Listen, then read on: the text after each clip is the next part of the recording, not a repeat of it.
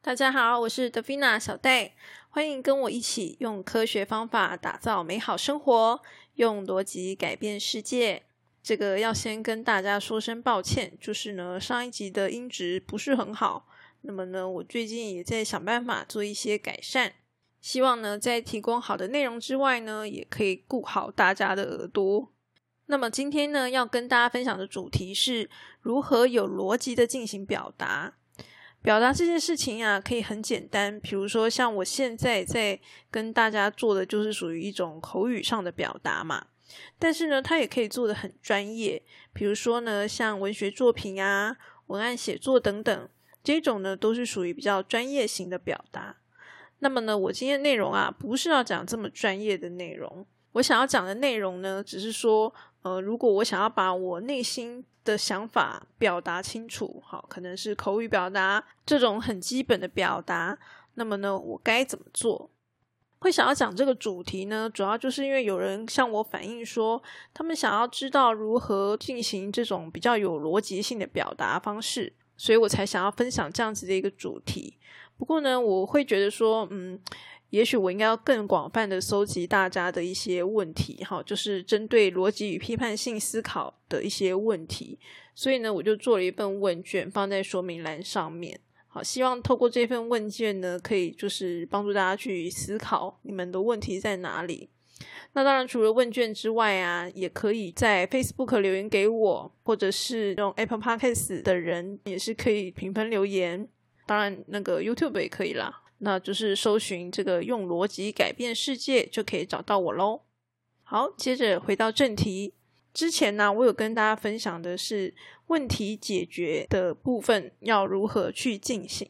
好，那里面提到了两点，我觉得是可以用来解决我们今天要面临的这个表达问题的。首先，第一个呢，就是盘点事实的现况；第二点呢，就是要寻找解决方案。就是在问题解决的部分会有这两点。那如果你拿这两点呢，把它对应到这个如何表达这件事情上，盘点事实现况呢，就会变成你要说什么；然后呢，寻找解决方案呢，就会变成你要怎么说。这听起来很像废话，但是呢，这代表表达这件事情呢，它最基本是可以拆成这两个部分的。那么，当然想说什么是最重要的，就是我们讲话要讲重点。就算呢，你没有任何叙事的技巧，单纯讲重点呢，也能够做清楚的表达。所以这件事情是最重要的。我跟大家分享一个小故事。这个 Facebook 的这个创办人马克·祖克伯啊，他曾经呢想要学习中文，所以呢那个时候呢，他就会每一周大概花一小时的时间，去跟这个他们的员工，然后是原生中文家庭的人。跟他们去做一些对话，哈，中文的练习。那有一天呢，在这个练习结束之后啊，那里的员工可能英文没有非常好，他就找这个主课博讲一些事情，跟主课博讲了很多很多很多。没想到主课博就听不懂他到底在讲什么。主课博就说：“哎，可不可以讲简单一点？”好，那当然还是用英文讲啦。结果呢，对方又讲了很多很多很多，主课博还是听不懂他在讲什么。可不可以再讲简单一点？到底你想要表达的是什么？因为那些人呢，他们也不是原生英文嘛，所以呢，他们的英文可能讲的也不是太好。讲了老半天呢，主克博都一直听不懂他们到底在讲什么。最后，最后真的逼不得已了，那个员工呢，他就讲了一句话：“My manager is bad。”就这么简单。那这件事情对祖克伯来说是很重要的一个讯息，因为呢，表示说他们的中阶主管是有一点状况，他就必须要去处理这件事情。可是呢，那个员工呢，原本讲了一大堆，然后主克伯也没听懂。好，最后呢，讲这么短短的一句话啊，祖克伯终于听懂他到底要干嘛了。好，所以呢，其实讲话的内容重点不在多，而是你想要表达到底是什么，你的重点到底是什么。好所以这件事情非常的重要。那我们知道这个英文呢有所谓的五 W E H 问句嘛，分别是 Why、What、Where、When、Who、How 这六种问句。这六种问句呢，它其实是可以用来帮助我们找出我们想要表达的重点。如果大家去查一下，就会发现后来还有增加一个 how much，这个就是可以看大家情况需要来使用。当我们想要表达一件事情的时候呢，我其实可以先按照这些六个问句把它回答一轮，好，然后呢再看看说，诶，我觉得哪一个对我来说最重要的，甚至呢我就其他都不讲，我只是讲那个最重要的，这样子呢其实就已经可以做出一个很清楚的表达了。厘清重点这件事情呢，绝对是表达里面最重要的。不过呢，当然进一步该怎么做呢？我是觉得可以用做菜来比喻表达这件事。第一点，你要说什么？比喻成做菜的话呢，大概就是像准备材料吧，准备你做菜的材料。然后第二点呢，你要怎么说呢？则是烹调的技巧。那我们在做菜的时候啊，通常初学者我们就是看食谱。好，我要今天要做哪一道菜？我看食谱，然后照着买菜嘛。但是呢，对于进阶者来说啊，他可能就是先看他有哪些材料，然后呢，再决定他要做什么样的菜。那我相信大家以前都有学过这个起承转合这件事吧？这个东西呢，对我来说，它就有点像是食谱的概念、食谱的框架这样子。初学者呢，就是照着这个食谱去做填写。然后呢，有缺什么材料的话呢，就是想办法把它生出来这样子。那么呢，我曾经遇到一位网友啊，他是说呢，他想要去念研究所，原因是他想要学习有逻辑的进行表达。老实说，我是一个大问号啦，因为我觉得这个投资报酬率有点差。就是如果要为了这件事情要去念研究所，我是觉得这个花的成本有点大啦。不过不可否认的是，写论文确实是可以帮助我们进行逻辑的表达，没有错。好，因为论文的这个基本框架呢，通常就是会先说明这个问题的起源到底是什么，然后呢，它的时空背景是什么，相关的研究有哪些。以及我想要探讨的这个问题，或者是我想要解决这个问题，我要使用什么样的这个研究方法？所谓的研究方法呢，其实就是我们以前提到的设计实验来去做一些验证。既然是实验的话呢，接下来当然就是会有所谓的实验结果，还有结论的部分。这整个呢，大概就是一个论文所会具备的一个框架。不可否认的，写论文它就是一个有逻辑的写作表达的一个过程。像这样子的一个写作框架，对我来说呢，就会有点类似食谱的概念。那在不同的领域上面呢，所需要的这个框架就会不太一样。比如说呢，以做影片来讲，影片呢，它就会告诉大家说，这个前三十秒呀，要很吸睛。类似像这样子的一些就是规则，其实这就有点像是我们不同国家的这个菜色跟食谱，可能就会有不一样的概念。不同的媒体媒介，然后所使用的领域等等，它所需要的这个写作的框架就会不太一样。好，所以你今天想要表达的是属于哪一种类型，其实你是可以去寻找它的框架的。那当然，我们平常讲话可能就不会受到这个框架上的限制啦。但是，就是至少我们要把重点讲出来，不然的话，至少也要讲一个，就是因为怎么怎么样，所以怎么怎么样这样子。像这样子的描述，可能别人听起来就会觉得比较有逻辑啦。大家如果有这方面的困扰的话，可能还是要先厘清到底你的问题是在哪里，是属于逻辑的问题呢，还是属于表达问题？因为这个，我们之前有介绍过一些逻辑的问题嘛，比如说概念混淆等等，像这样子的一个情况呢，就会造成表达不清。但实际上，这个是属于逻辑问题。那以我自己的经验的话，我会觉得比较常遇到状况是我搞不清楚对方的重点在哪里，所以这就是前面一开始提到的，讲重点很重要。那我们刚刚提到的这个五 W E H 问句啊，如果你六项都有回答的话。你就会有六个东西嘛，可是呢，你的重点呢，可能只是其中的一项而已，剩下的五项，那五项就会是你的配料，可以来做一些安排。这就是一种准备素材的方式，像煮菜在备料一样的概念。那么除了这个方式之外呢，我在第十五集有讲到这个问题解决的框架，好，里面有提到说，诶，你要解决问题呀，可能第一步会是盘点事实现况。那怎么盘点呢？就是要做记录嘛。那有了记录之后呢，这些东西也会是你的素材。第三种方式呢，就是第十六集提到的反省，或者是第十九集的复盘，好来了解自己。那么了解自己之后呢，这些东西也会变成是你的一个素材。因为呢，任何事情啊，你有想过，不是凭直觉的回答，这都会是有差别的。如果你只是一个反射性的回答的时候，其实你是不会留下任何东西的。比如说，我现在问你，请问你的专长是什么？你答得出来吗？你如果没有想过，你可能会一时之间答不上来。那么像这个问题呢，对我来说就很难回答，因为呢，你说我会写程式吗？嗯，但是我两年当 PM 都没有写程式，诶，这样子还算会写吗？然后呢，我另外一个专长是教育嘛。教育这种东西，在学校以外的地方根本没有人会在乎你。可是呢，我在公司啊，我有办法，就是把本来大家都不会的东西，然后变成会，或者是我可以把我会的东西呢带给其他人。那像这样子的一个能力算什么？这样算什么专业？这这其实就是教育在做的事情。可是呢，我却没有办法回答出这是一个什么样子的一个专业，因为我也不知道。所以呢，这个问题我已经想很久了，但我还没有想出答案。你说你的专长是什么？诶，我有想，我都不一定回答得出来了，何况是我没有想，对吧？那你会说，诶，因为这个问题实在太困难了，我不要想，这样可以吗？当然不行啊！你不想，那你要怎么找工作？你要怎么样跟别人介绍你自己？所以你还是得想啊。只要你有想过，而且你想清楚了，那这件事情就会变成是你的素材。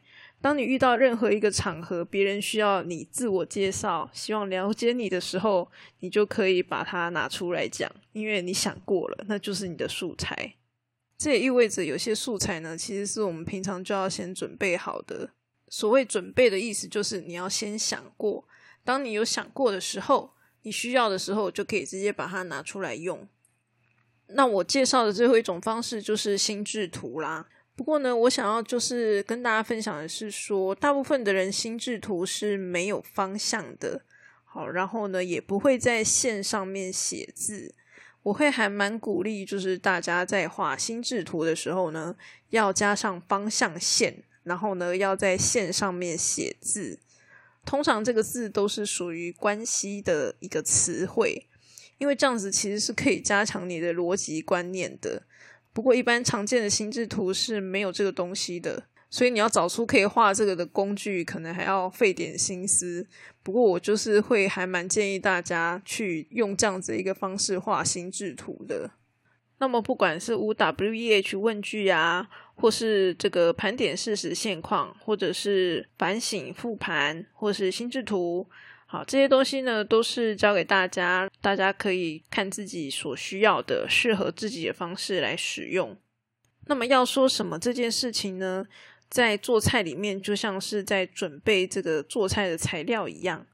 所以呢，以资料的领域来说呢，它就是跟资料收集的技巧有关。那么我刚刚跟大家分享的四种方式呢，其实就是资料收集，只是说它是跟你自己哈往内收集资料的一个概念。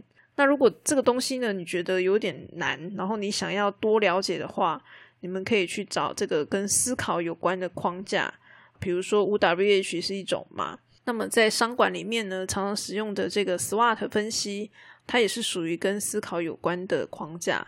通常这种框架在商管领域是非常多的，然后它也可以应用在我们的生活上。为什么呢？因为毕竟商管嘛，就是跟钱有关呐，所以大家就会比较 focus 点在那里，就会有比较多人去研究。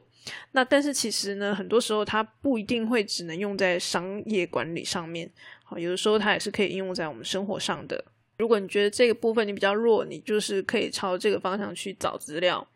那么怎么说呢？刚刚有提到说它是有点类似食谱嘛，或者是我们烹调的技巧。那么对资料科学来说呢，它就是属于资料整理的技巧。那如果你想要加强这个部分的话呢，就是要找一些，比如说写作的框架，像刚刚提到的起承转合就是一种，或者呢是朝着这个行销领域哈，或者是媒体领域等等，从他们那边去吸收知识。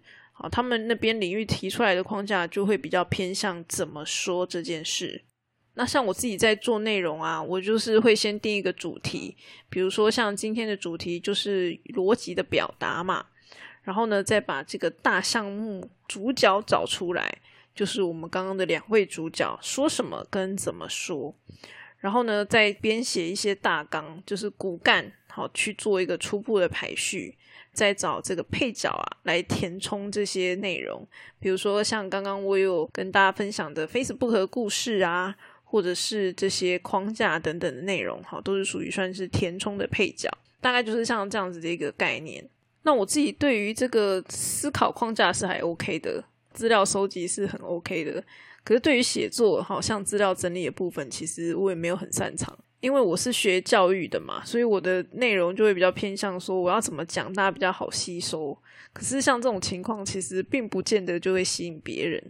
那我们现在已经做到二十集了嘛？其实呢，我们每一集的 p a c k a g e 都有对应到一集的 YouTube。